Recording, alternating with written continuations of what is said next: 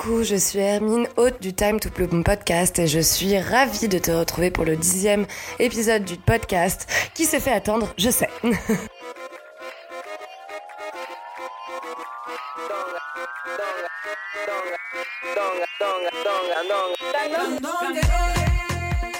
Oh là là, si tu savais combien je suis heureuse de te retrouver d'une part parce que enfin je libère la pression sur mes épaules, parce que même si ça m'a rassuré d'entendre la chanteuse Adèle dire je m'en fiche si le monde m'oublie, s'il me faut 5 ans pour faire mon album, je prendrai le temps qu'il faut.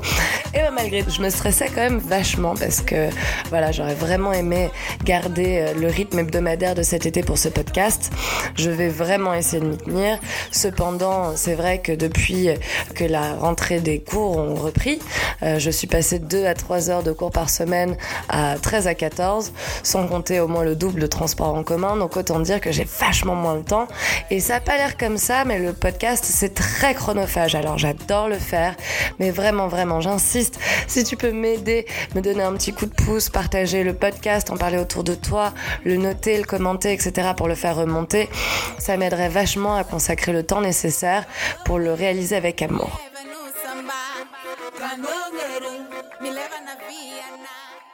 Cependant, la réelle raison pour laquelle je n'ai pas réalisé l'épisode jusqu'alors, c'est que j'étais sans voix, littéralement. La définition de cette expression sur Internet dit renvoie à la difficulté de traduire dans les mots l'éprouvé d'une émotion. Et clairement, c'est bien ce à quoi j'ai fait face ce mois-ci. En effet, comme j'en avais déjà un peu parlé dans l'épisode 8, je savais qu'il fallait que je quitte mon appartement à la fin du mois sans savoir où j'allais emménager. Aujourd'hui, je le sais, je l'ai appris le 19 septembre seulement au soir, donc j'ai bien eu le temps de paniquer, de me sentir bien instable. Euh, mais c'est bon, j'ai enfin trouvé un appartement. Au passage, merci beaucoup à toutes celles et ceux qui m'ont aidé pour l'opération Find the Roof pour Hermine. J'ai ainsi pu trouver un logement pour moi pour octobre, mais aussi pour une amie et le mec avec qui j'allais peut-être faire de la coloc. Donc gratitude max. Mais bon, voilà, j'ai eu le temps de bien flipper et puis de subir des trucs vraiment pas très cool, du genre euh, me faire visiter euh, plusieurs fois par les propriétaires. Même euh, j'ai eu les nouveaux locataires qui sont venus un vendredi matin prendre des mesures dans l'appartement que j'avais vraiment pas envie de quitter, ne sachant pas où j'allais aller. Autant dire que j'ai vraiment passé un, un sale mois. Et comme ça suffisait pas, ma mère, qui est soi-disant la personne qui veut que mon bonheur, qui est heureuse que si je suis heureuse, a décidé de me coller une petite dépression surprise par-dessus de, toutes les préoccupations donc de logement, d'argent, de carrière, etc. que j'avais déjà, en décidant de renvoyer en cassation la décision du tribunal prise en juin, l'opposant à mon père pour des sombres histoires de pension alimentaire qui durent depuis 20 ans.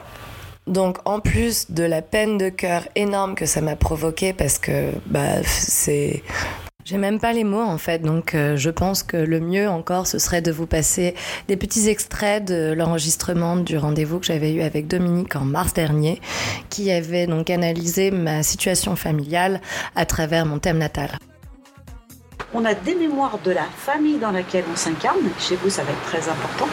Ça. On voit le poids familial, il est juste considérable. Et euh, c'est vraiment un thème très particulier, le votre ah, sur le plan astrologique. Donc, forcément, événementiellement parlant, ça va être euh, évocateur de choses. Et chez vous, la matrice familiale est fondamentalement significative. Alors, eh bien, Déméter, c'était une fille de Zeus. Euh, enfin, c'était une déesse qui a eu avec Zeus une fille qui s'appelait Perséphone. Et Déméter, c'est Déméter. D'aimer la terre. Et en fait, c'est une, c'est une déesse extraordinaire parce que c'est une déesse des cycles euh, terrestres, des, des, moissons, de la, de la terre nourricière, de la terre bienveillante. C'est derrière ça, ça répond en fait à toute l'énergie de la très grande mère et de la bonne mère. Et vous êtes relié à cette énergie-là, de cette mère euh, qui est dans ce lien extraordinaire, bienveillant, bon. Le terme qui va vous suivre à chaque niveau de mémoire, c'est la générosité vous êtes relié à, des, à vraiment à une qualité de générosité exceptionnelle dans les mémoires, euh, de dons, de, de soucis de l'autre, euh, du bien-être de l'autre, euh, avec une exigence au départ de, perfection, d'être, d'être, et on va le rencontrer dans ce mythe de Déméter, d'être la mère parfaite.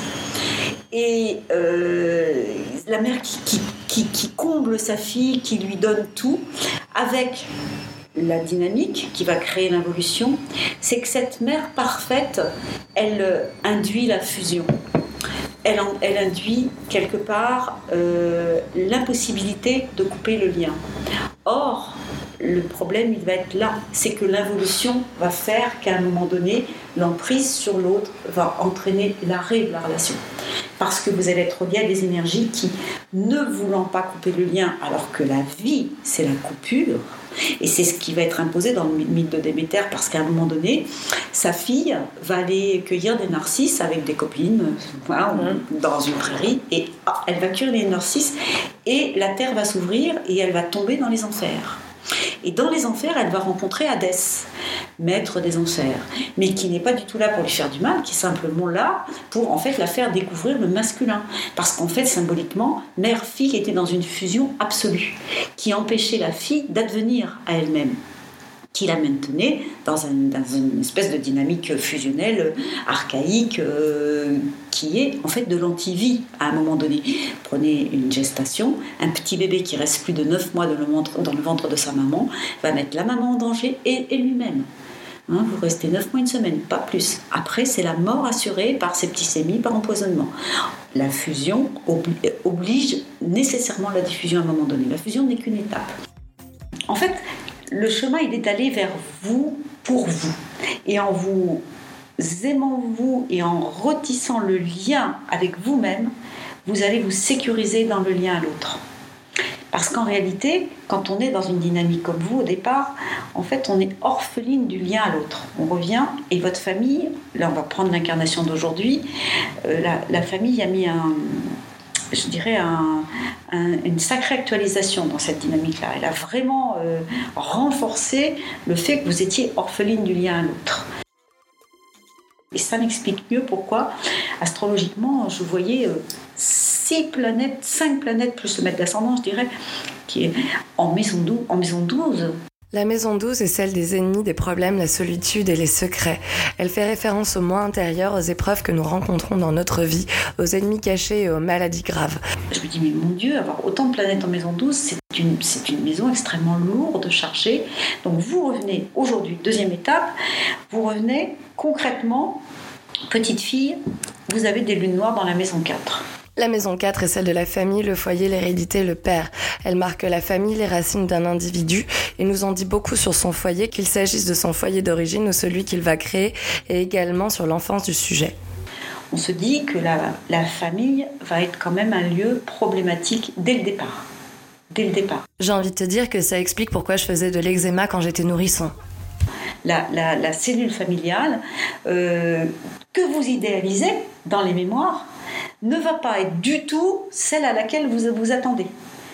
Pourquoi? Ben Parce que dès le départ, il faut vous faire entendre que c'est pas dans une cellule familiale sécurisante que vous pouvez vous épanouir. Même si effectivement, euh, il y a une partie de vous qui aurait bien aimé ça. Oh, j'aurais adoré, mais je sais que c'est pas possible. c'est pas possible. c'est pas possible.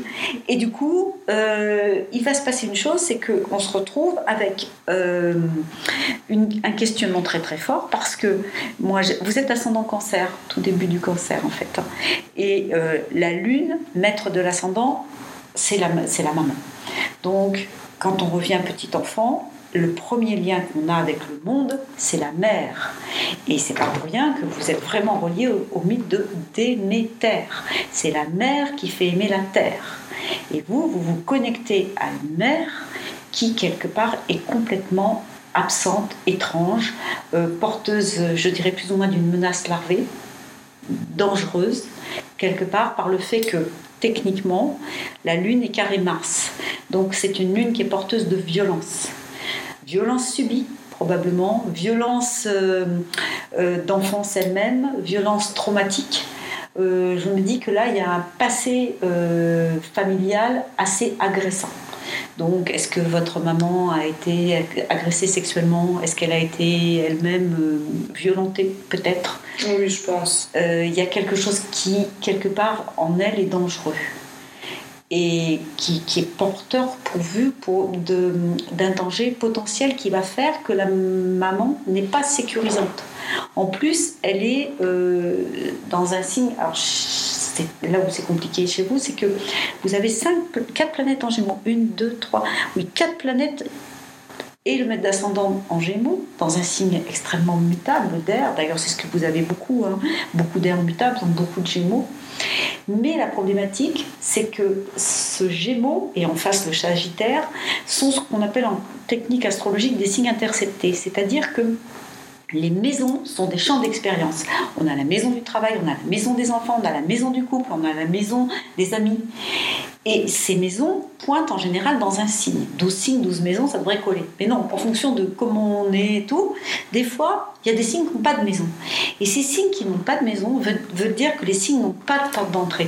Ce sont des ciels sans terre, ce qui veut dire que vous avez cinq éléments d'énergie de votre thème, c'est-à-dire la moitié et deux autres en face, ça fait sept dynamiques sur 10 de votre énergie qui sont dans des ciels sans terre. C'est-à-dire que vous êtes comme des un, ballon de baudruche accroché au plafond en vous disant mais comment je vais me débrouiller avec ce truc-là? Qui a raison, qui a tort, là n'est plus la question. J'ai aujourd'hui 29 ans et je veux la paix que je réclame depuis toujours. Actuellement, ma mère a d'ailleurs fait le choix de ne carrément plus m'adresser la parole plutôt que de renoncer à cette procédure. Comme ce fut d'ailleurs le cas de mon père avant elle pendant plusieurs longues années. Il m'avait d'ailleurs même attaqué une fois dans l'espoir de cesser cette pension alimentaire. Clairement, je l'avais pris très perso puisque moi j'ai toujours été dans l'émotionnel. J'étais loin d'imaginer que ma mère ose encore contre mon gré perpétuer ce fiasco. Pourtant, c'est bien le drame de ma vie qui se rejoue depuis quelques semaines. Mom, I forgive you, I bless you, I love you, and I release this to the Holy Spirit. Seulement cette fois, ma parole a une adresse. Toi, je reviens à la définition d'être sans voix. Nous parlons pour dire quelque chose à quelqu'un. Toute parole est un acte qui vise à nous permettre d'exister parmi d'autres, d'affirmer nos identités, d'argumenter, d'interpréter le monde et, de façon stratégique, d'éprouver notre place d'auteur et d'acteur ayant la possibilité d'agir, d'influencer le cours des choses. C'est l'enfer de grandir entre deux parents qui se déchirent, quel que soit le contexte ou la gravité des faits. J'ai appris malgré moi que les comportements malsains et les relations toxiques n'ont pas besoin d'être graves dans l'enfance pour avoir de terribles conséquences sur nos vies d'adultes. Concrètement, personne ne m'a jamais tapé dessus ni violé, pourtant l'attitude des adultes autour de moi petite m'a conduite à la vie sentimentale que j'ai menée depuis mon adolescence. Et bon, si je suis pas tombée dans des trucs trop dark, Quoique, j'ai quand même bien touché le fond de mon âme dans ma relation avec mon ex, dont je ferai dorénavant référence en l'appelant le bélier. C'était pas une mauvaise personne, mais notre couple n'a jamais été fonctionnel depuis le tout début. Nous nous sommes disputés pendant trois ans, mentis, trompés. Pourtant, il m'est très difficile de décrire le vide intersidéral que je ressentais dans mon ventre à chaque fois que nous nous sommes séparés au cours de la relation. Des dizaines de fois. Pourtant, j'ai beaucoup de gratitude pour ce couple qui m'a causé tant de peine, parce que j'ai tiré de précieuses leçons de ce couple qui n'était que la conséquence de ces causes-là. Je n'ai pas eu le choix, j'avais le nez dans la merde, il a fallu que je, je la regarde, sinon c'était la loose totale. L'une d'entre elles est sûrement la plus importante, je ne suis pas la victime. La première fois que j'ai accepté de recevoir cette leçon, c'est en lisant le livre qui est un peu la genèse de mon Time to Bloom personnel, appelé Ces femmes qui aiment trop de Robin Nordwood. À l'époque, j'étais désespérée, ce couple me mettait vraiment dans une tristesse profonde et un jour, j'ai dû euh, dépenser un avoir à la FNAC, il fallait que je le dépense le jour même. Je suis montée à la librairie, j'ai regardé les livres et je suis tombée nez à nez avec ce livre dont le sous-titre est Pourquoi attirez-vous des hommes qui ne vous conviennent pas?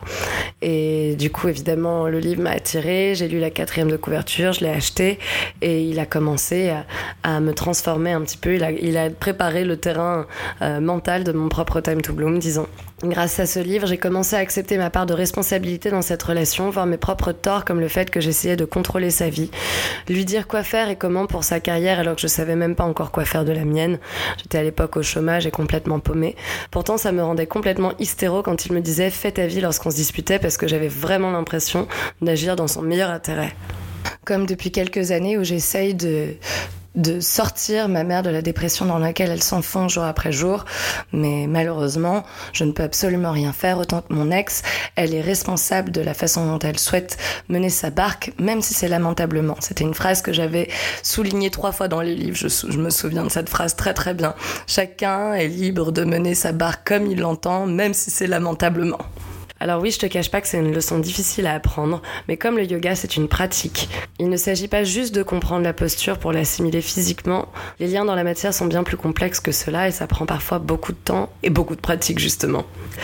Ainsi, depuis que j'ai appris que ma mère renvoie l'affaire dont on s'est cru débarrasser cet été, je travaille à me rappeler que la vie arrive pour moi, pas contre moi, comme le dit le docteur Wayne Dyer. Ça sonne vachement mieux en anglais d'ailleurs. Life happens for us, not to us. J'ai découvert l'existence de cet homme le jour de son décès. Tous mes English speaking amis sur Facebook faisaient leurs hommages 2.0 à cet homme dont la sagesse m'inspire tous les jours. Si tu parles anglais, je te recommande vivement de regarder sa vidéo Top 10 Rules for Success sur la chaîne d'Evan Carmichael. Time to Bloom approved. Je te mettrai le lien de la vidéo en description et d'une autre vidéo également où il parle pendant deux petites minutes précisément de ce sujet de victimisation, où il explique que les gens nous feront toujours des choses, mais que c'est notre responsabilité à nous de savoir comment on va réagir à ce que nous font les gens et à ne pas nous placer nous en victime, car sinon on se fait du mal tout seul. De mauvaises choses vous arrivent dans la vie, vous pouvez soit en tirer une leçon. Il n'y a pas d'accident dans cet univers parfait, il n'y a que des leçons. Tout ce qui vous arrive en est une. Vous avez le choix alors de l'apprendre ou d'en devenir la victime. Il y a une autre chaîne à laquelle je suis abonnée et dont je ne rate jamais une vidéo, c'est celle d'Elizabeth Harper. Time to Bloom Approved. Une médium d'une bienveillance et d'une douceur inouïe à laquelle je me sens profondément connectée. Chaque semaine, elle tire trois cartes pour la semaine à venir et chaque semaine, elle invite à choisir une carte ou deux, ou même bouger le curseur jusqu'à un endroit dans la vidéo où tu as l'intuition d'aller directement. Chaque semaine, ces lectures sont pour moi d'une justesse troublante.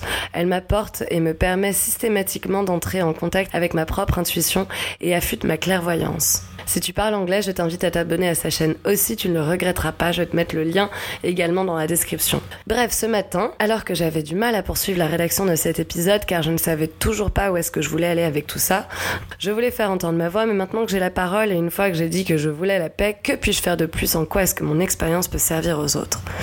À ce moment-là, Elisabeth Harper a posté la vidéo de la semaine. J'ai pris une petite pause pour la regarder. J'ai fermé les yeux et j'ai glissé le curseur au moment où elle dit Pensez peut-être que cette situation est sans issue. Mais cette carte dit que tout a une raison d'être dans votre vie. Il y a un objectif pour tout en ce monde. Il y a une raison pour chaque événement qui se produit dans votre vie. Une raison pour chaque personne qui se trouve dans votre vie. Les situations comme les gens en fait ne sont pas attirés par hasard. Et bim, j'avais l'angle de l'épisode. C'était trop magique à travers le canal de cette femme et de YouTube, mes anges me rappellent encore cette leçon. Et là, à l'instant, alors que j'allais douter de ce que je venais d'écrire, une plume vient de tomber du ciel, d'entrer dans mon appartement et se poser juste à côté de mon lit, là sur le, sur le coin, comme si mon ange venait juste de s'asseoir à côté de moi. Au passage, je rappelle que je suis profondément athée au sens que je ne pratique aucune religion. T'inquiète, je comprends parfaitement ta réticence, j'ai longtemps eu la même. Dans le livre dont je parlais tout à l'heure, d'ailleurs, Robin Nordwood fait beaucoup référence à ça et ça me faisait énormément bloquer à l'époque. Même si je captais qu'elle parlait de la bienveillance de cette énergie, mais en français en plus, Dieu, ça me fait peur, ça me... Dieu, fait... ça me faisait peur comme Donald Trump. Aujourd'hui, disons que Dieu, ça sonne euh, un petit peu comme, j'aime pas trop, un peu comme un, comme une comme une craie sur le tableau quoi. Ça me fait quand même crisser des dents, même si maintenant j'ai compris de quoi il s'agissait. Donc ne t'inquiète pas, je ne vais pas chercher à te pousser à aller à l'église. By the way, je trouve ça rigolo le nombre de gens réticents à leur spiritualité mais qui veulent se marier à l'église. Just saying. Hashtag conditionnement. Bref, ce podcast comme le yoga n'a pas de religion mais toutes sont les bienvenues. Namasté. En revanche, je pourrais bien te faire l'apologie de la prière, autant que de l'écriture, j'ai pu constater les bienfaits de parler, de demander, de répéter. J'insiste vraiment là-dessus, mais ça n'a rien à voir avec des bondieuseries, encore une fois, rien à voir avec un culte religieux. Il s'agit juste en fait d'une gymnastique mentale finalement, comparable à celle des asanas. Et comme les asanas, ça se pratique exactement comme on a envie. Il n'y a pas de règles, même d'un jour à l'autre, on peut changer. Par exemple, aujourd'hui, j'ai répété donc après Elizabeth Harper la prière de la carte. Dear God, Please help me let go of Moi, lâcher prise de cette situation. In faith and trust to your divine La donner en foi et confiance à ta sagesse divine et ton amour infini. and heal everything afin de résoudre et guérir toutes les situations et personnes concernées. Je l'ai traduit pour toi, mais personnellement, je préfère prier en anglais. It feels better. Je peux pas l'expliquer. Je préfère, c'est comme ça. Mais parfois, je prie aussi en sanskrit.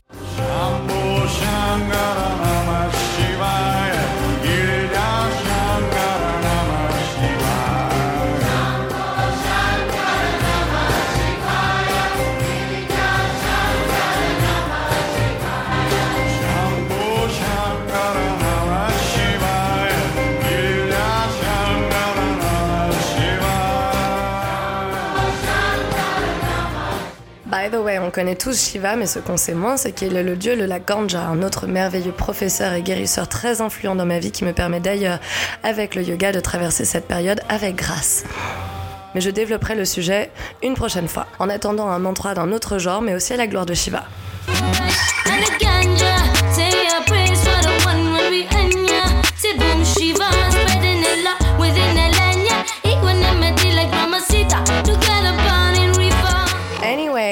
Revenir à la carte, ce n'est pas la première fois que je la vois. Je me souviens très bien de cette carte. C'est la toute première que j'ai tirée l'année dernière dans le tarot de Virginie. Ma Reiki Master que tu peux aller trouver de ma part sur Instagram sous le nom de Reiki Pose Paris. Bloom Je me souviens pour la première fois ne pas avoir été réticente à quelque chose qui parlait de Dieu. en français en plus. Au contraire, je l'avais prise en photo. Je me rappelle très bien me la répéter en boucle dans ma tête comme un mantra sur ma longboard en rentrant chez moi après la séance. Euh, je me souviens avoir été fascinée par la précision, la justesse de, de, cette réponse en fait de la carte par rapport au sujet dont on, dont on avait parlé à l'époque. Et si je dis pas de bêtises, il me semble que, que c'était un jour où j'étais très préoccupée par, par mon père, donc que j'avais pas vu depuis très longtemps. Mais euh, ça, je suis plus sûre. En tout cas, je me souviens que ça m'avait vraiment marqué. J'en ai tiré une deuxième chez elle qui m'avait fait vachement de bien. Et du coup, après, j'avais acheté les propres miennes que je tire donc depuis un peu plus d'un an et qui, me, qui sont une véritable béquille aussi, euh, jour après jour. Puisque je parle de sujet, j'ai quand même très envie d'insister sur le fait que tu peux vraiment le pratiquer de façon différente selon ta spiritualité, tes humeurs, tes verbes. Wesh la lune Par exemple, tu peux regarder les étoiles la nuit, toujours là, présente au-dessus de ta tête, à la même place, comme immobile, se déplaçant pourtant à la vitesse astronomique. Et leur dire par exemple un truc du genre « Me laissez pas en galère avec ce type-là, je suis malheureuse, aidez-moi s'il vous plaît » ou « Purée, j'en peux plus de mon job, guidez-moi vers ce qui pourra m'épanouir vraiment » ou encore euh, Stop les ouragans, les tremblements de terre, les fusillades » il euh, y en a assez, fait que les hommes sèment en Armandie et cessent de manger les animaux pour réduire le réchauffement climatique. Et rebloom après, il y a déjà des prières toutes faites qui ont prouvé leur efficacité, du genre le I forgive you, I bless you, I love you, and I release this to the Holy Spirit, que j'ai un autre outil précieux que Virginie m'a donné que j'ai utilisé en début d'épisode déjà. C'est quelque chose que j'utilise régulièrement dès que j'en ai besoin, dès qu'une situation ou quelque chose, euh, une personne euh, me dérange, revient dans ma tête et me cause du stress ou de l'anxiété ou voilà m'ennuie. Et le dernier qui m'a tiré les larmes la semaine dernière durant le cours de la très inspirante Chelsea Chorus à l'occasion de l'événement Wanderlust et Adidas chez Simone. It was never meant for me to carry, so I lay it down. Il n'est pas question pour moi de porter cela, donc je le pose. Lâcher prise des choses, comme des objets, déposer ce qui nous emmerde plutôt que de le supporter en nous. Merci de m'avoir écouté, d'avoir donné une adresse à mes mots, une réalité à mes émotions et surtout permis de lâcher prise de cette situation. It was never meant for me to carry, so I lay it down. Je suis bouleversée par la gratitude d'avoir aujourd'hui tous ces outils, dont le podcast, qui me permettent non seulement de ne pas me laisser faner comme une fleur privée de lumière, mais bien de bloom Au contraire. À la semaine prochaine, hopefully pour le prochain épisode, je vais faire de mon mieux, promis, mais sachant que je déménage le 29, ça va être ton Dax, je ne te le cache pas. Si tu aimes le podcast, aide-moi à le faire remonter dans la liste de mes priorités parce que je t'assure, j'adore le faire, but let's be real une seconde. The bitch gotta make money. En attendant, prends soin de toi et namaste awesome. Bisous! I don't know.